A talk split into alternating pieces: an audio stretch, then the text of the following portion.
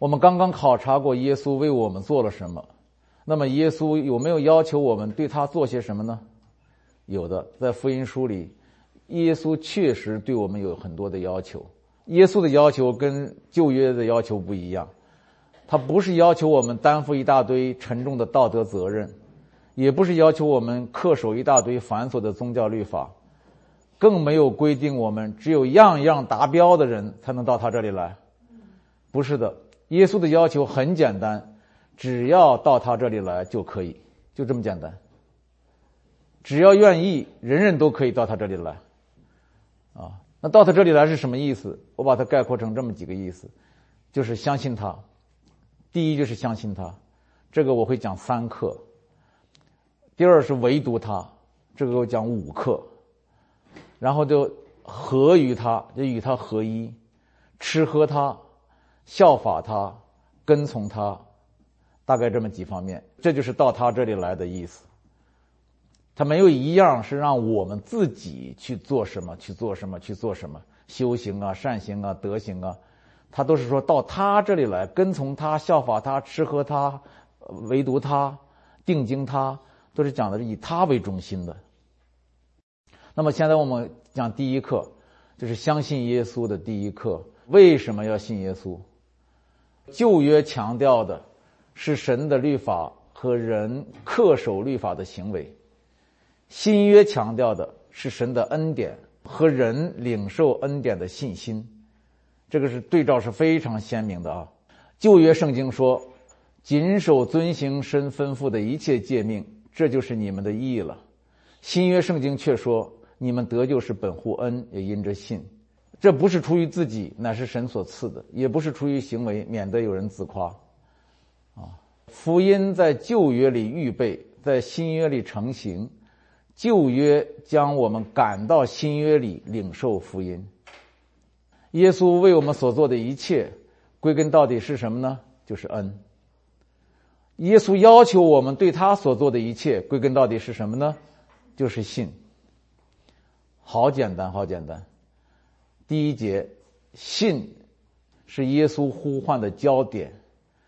我们大家一起来回顾一下哈，上帝所要求于我们的。不是我们自己的本事，而是我们对他的信心，这个非常明确的，因为他清楚的知道人是何等的败坏不堪，何等的昏聩不明，何等的软弱无力，根本没有本事救自己，一点都没有。上帝清楚的知道，天下没有一双肉眼可以认出他的本体，也没有一副头脑可以测度他的智慧，也没有一种德行可以配得他的悦纳，啊。那么与此同时，上帝也清楚的知道，唯独饥渴的心灵就可以触摸他，单纯的信心可以看见他，像婴孩一样的谦卑就可以进入他的奥秘。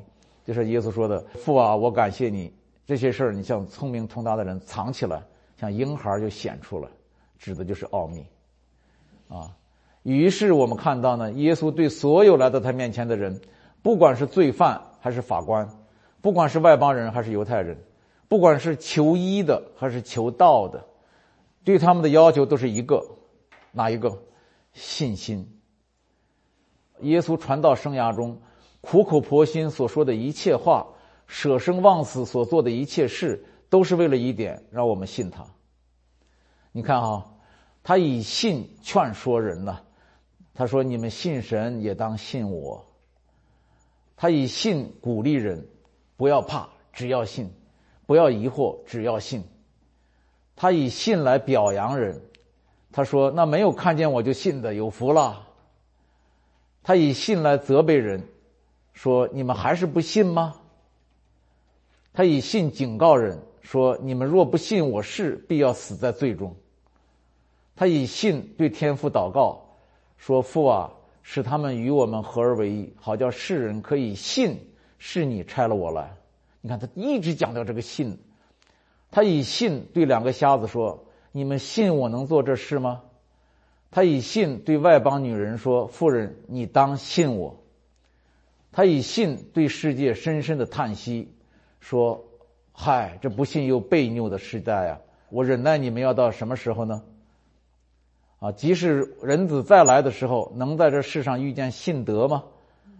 他对世界的哀叹，也是哀叹世界的不信。他行神迹是为了让人信。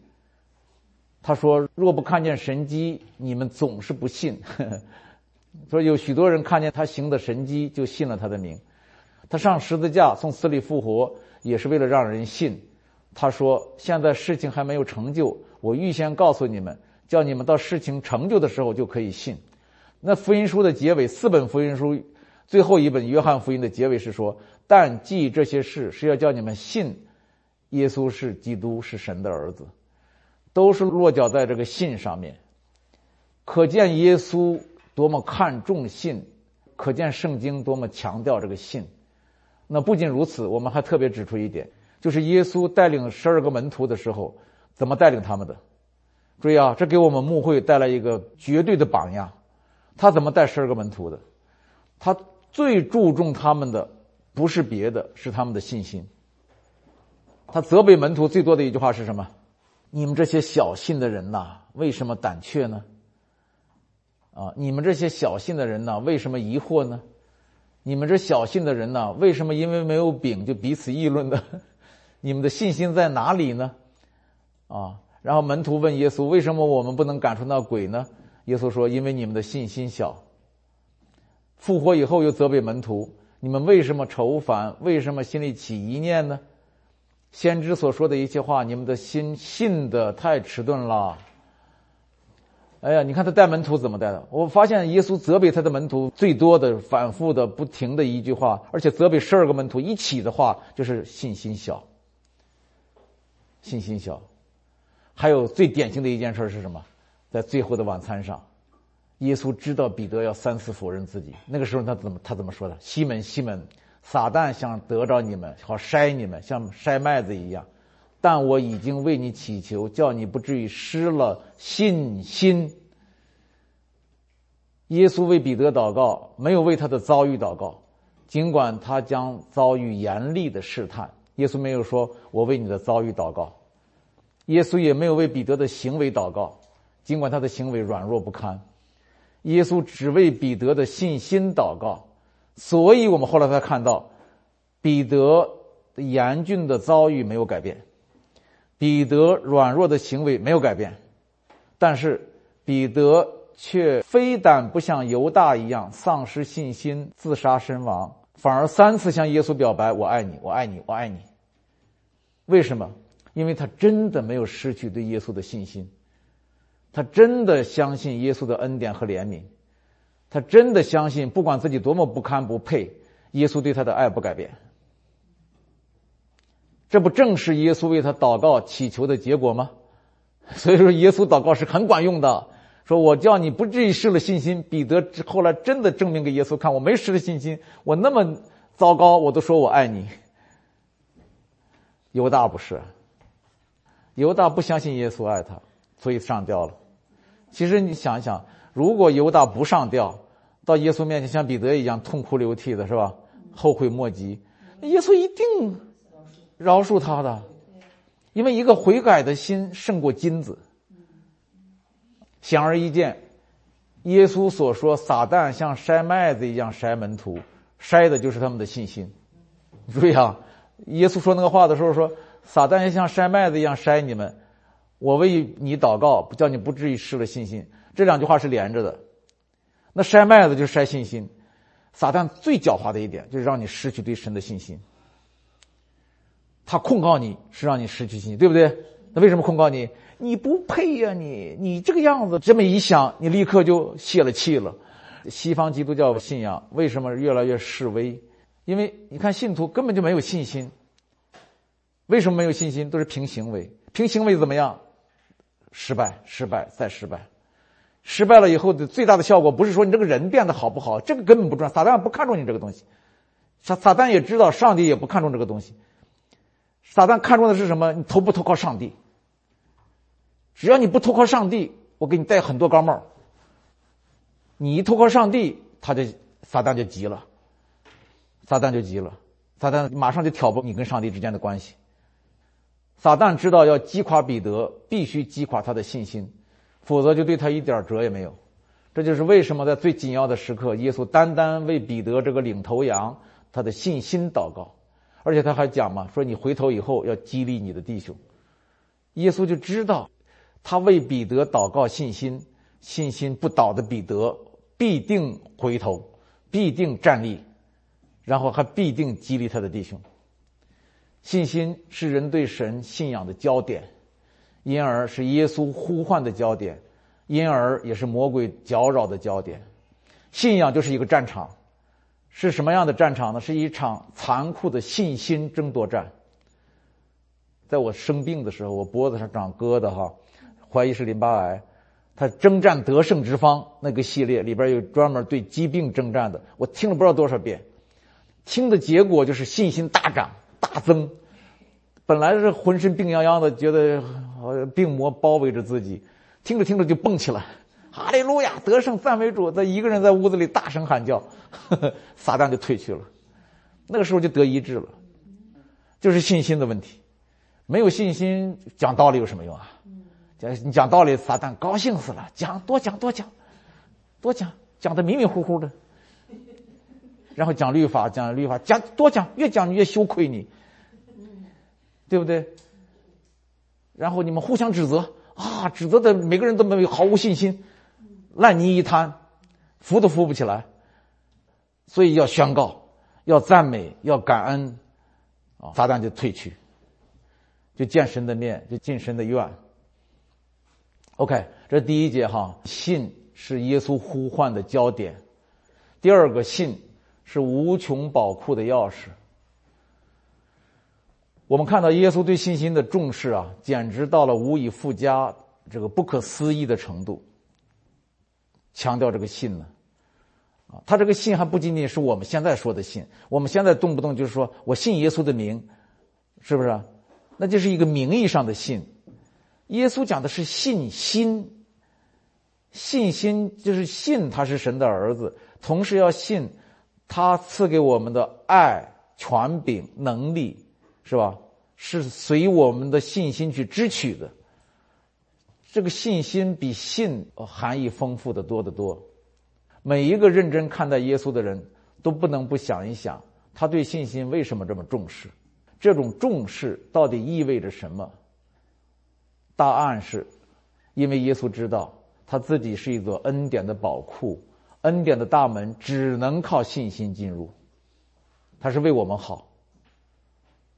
他带了万般的宝贝来白白的送给我们，没一个人要。为什么不要？说不配。被律法、被宗教奴役了几千年的犹太人，哪里相信有白白的东西呢？别说他们了，我们中国人都说没有免费的午餐。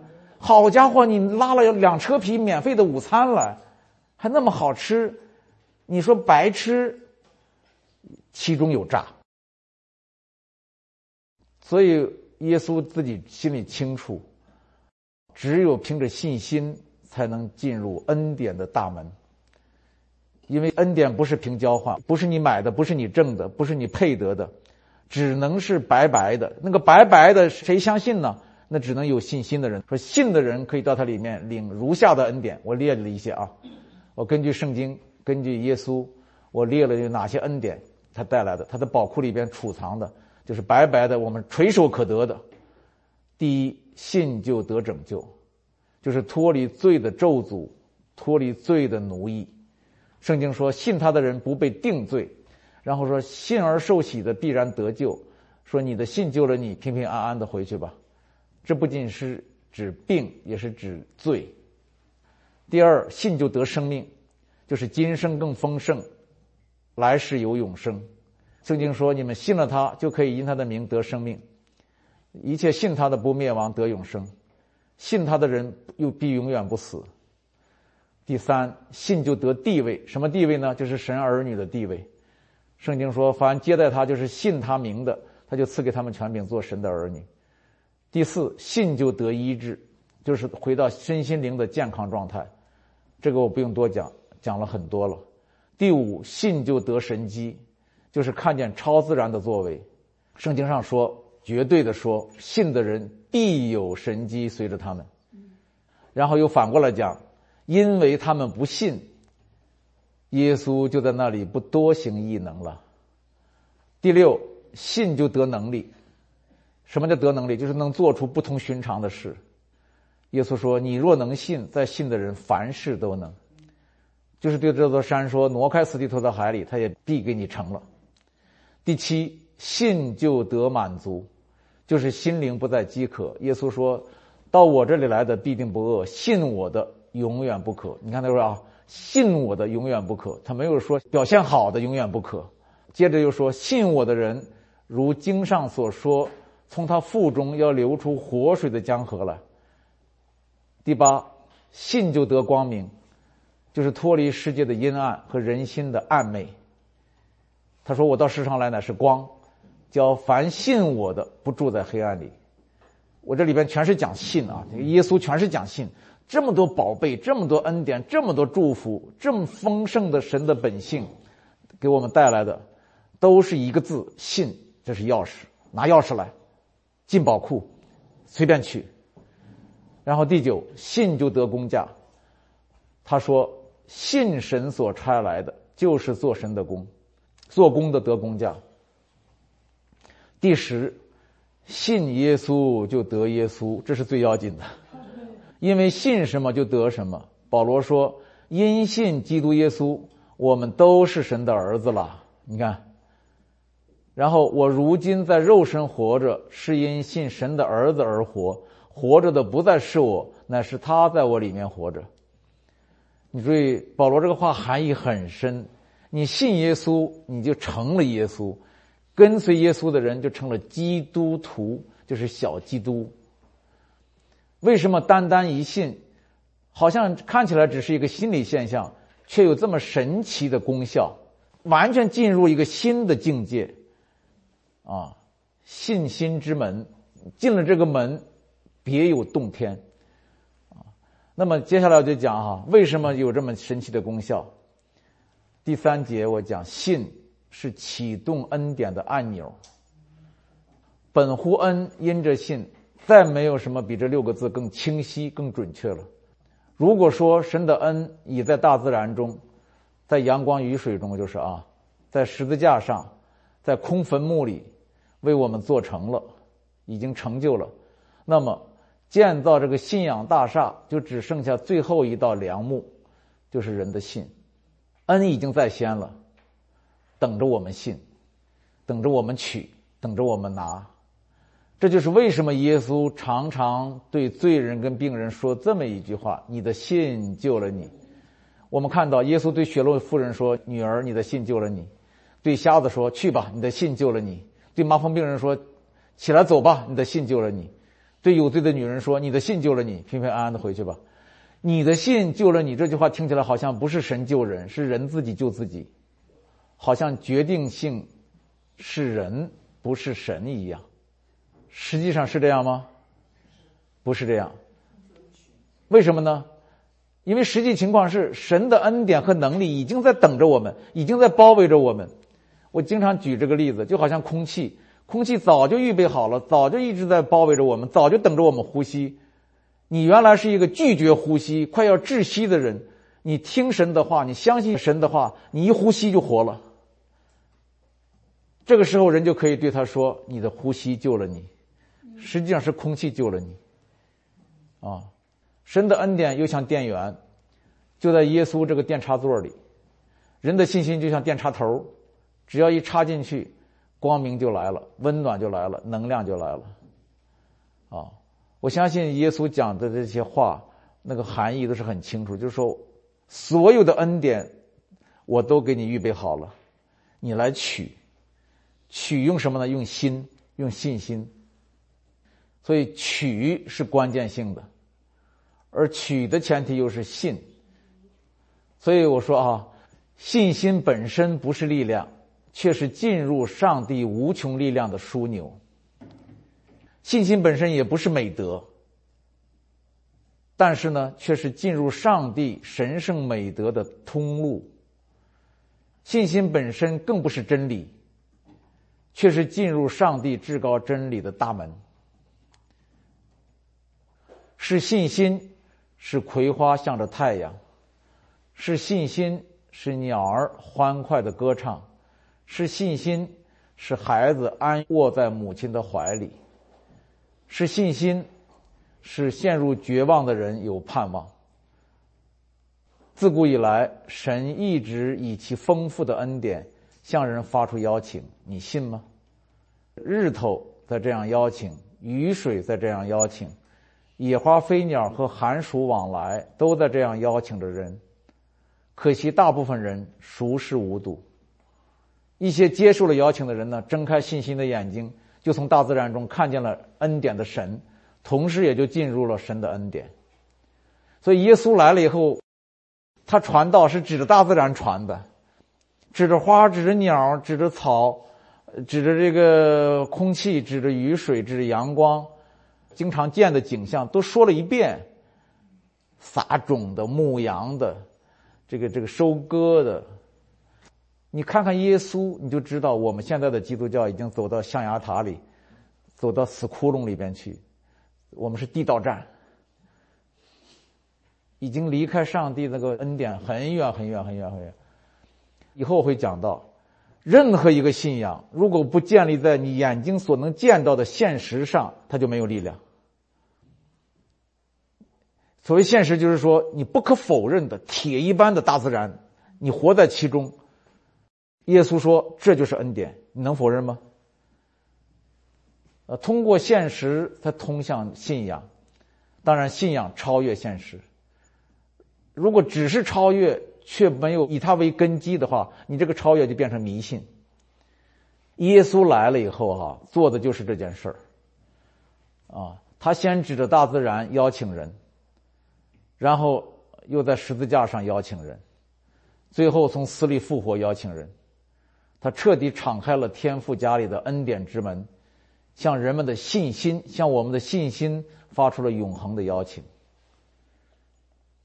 最后一节，信是恩典唯一的相师。这个意思是什么意思呢？就是恩典不认识别的，恩典只认识信心。我希望能理解这个意思啊！恩典不认识你的功劳，如果他认你的功劳，他就不是恩典了。这很简单嘛，对不对？就好像我们说爱，不认识金钱。如果你对象只认得你的钱，那个爱就是说谎。只有当你是穷光蛋的时候，他依然爱你，那是真的爱你。所以恩典之为恩典，按照其本性来说，他并不认得人的行为，不认得人的功劳。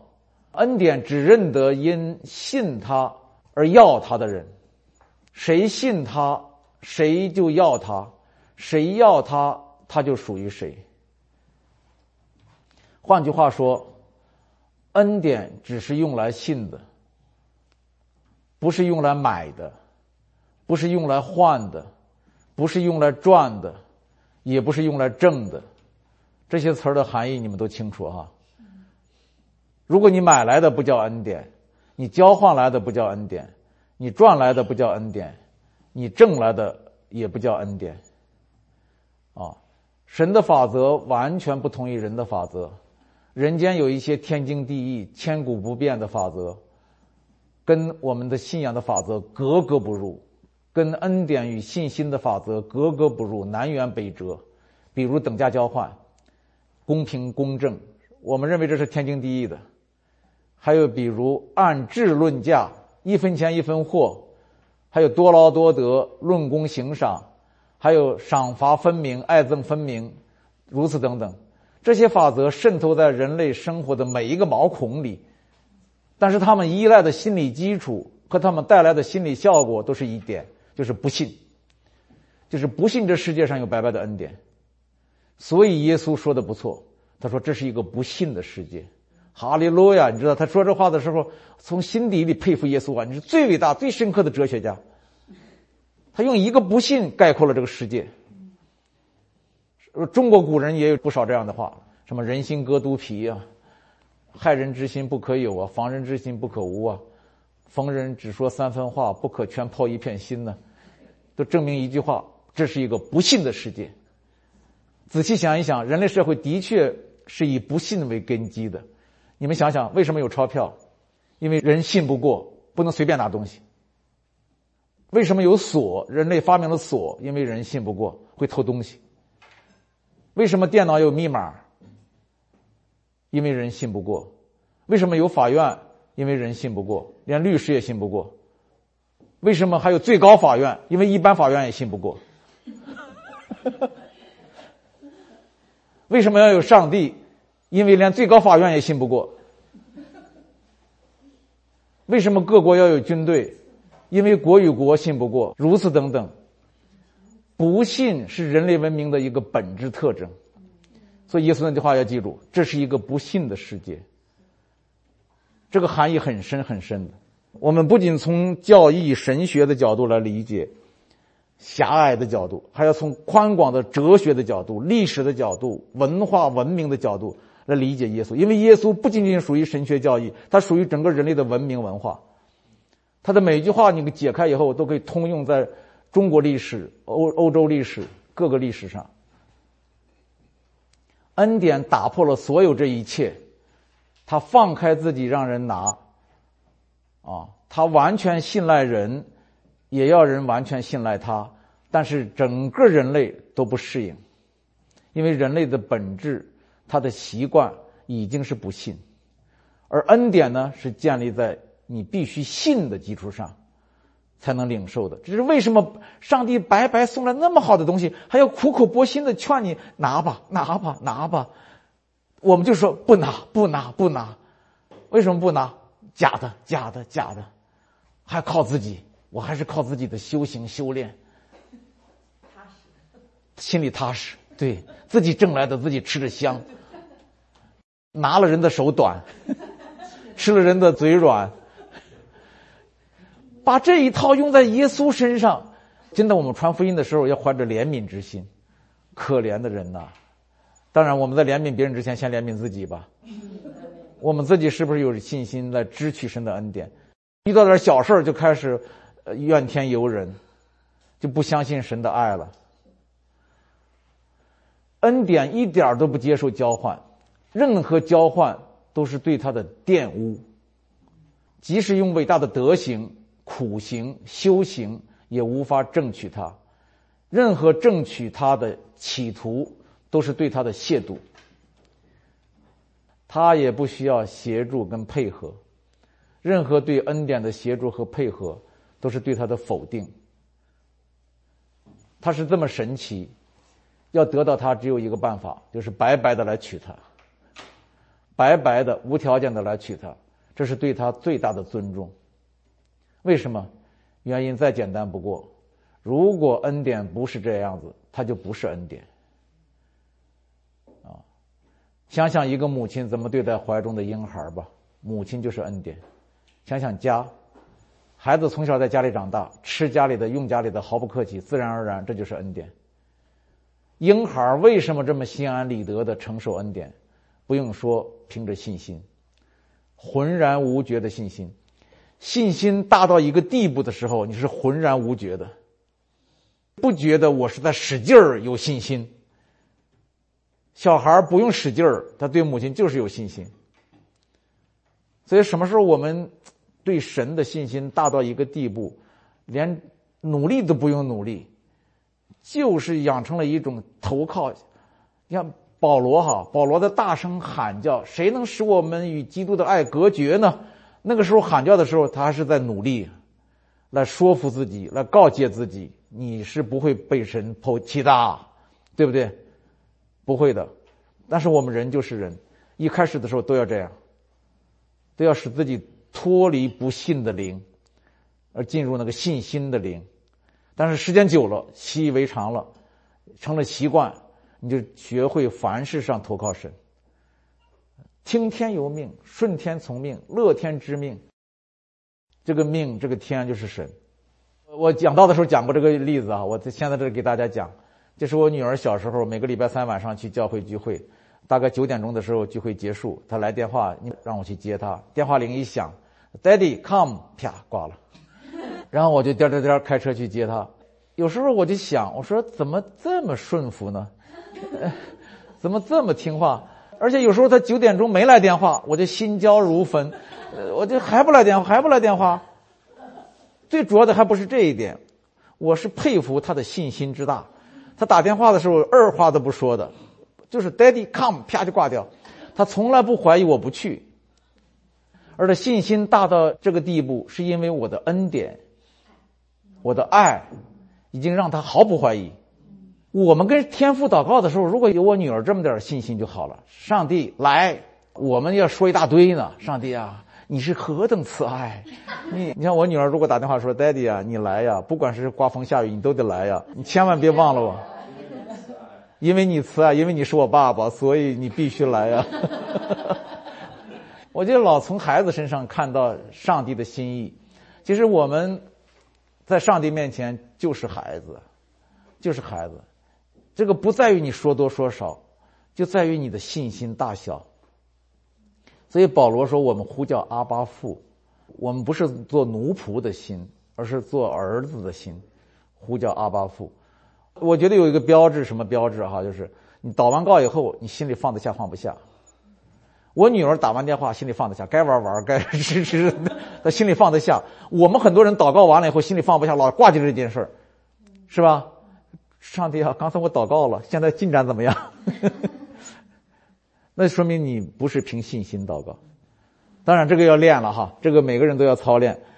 我们也是在神的信实中来认识他的信实。我觉得耶稣对我们显明了天赋百分之百的恩典，但是同时他也期待着我们对他百分之百的信心，不要百分之九十九。有一点空隙，撒旦就钻进来，或者因为律法，或者是因为知识，或者因为你过去的不好的经历，你祷告的时候，只要心一亏，心一虚，你自己都不相信上帝会听你的。你只有理直气壮，我的神不是因为我好，是因为你好，是因为你的怜悯。正因为我不好，所以我才需要你的怜悯。正因为我不好，你的恩典才是如此宝贵，是不是？正因为我拿我的行为换不来，所以我才需要你的恩典。啊，我们来到神面前的时候，完全是凭着信心。所以这是我要讲的第一点哈，就是为什么非的信不可？为什么耶稣苦口婆心的，就是千方百计的让我们信他？没有一个人讲信像耶稣讲的这么绝对的。那现在教会里也讲信，那现在这个信讲的非常肤皮表面的信。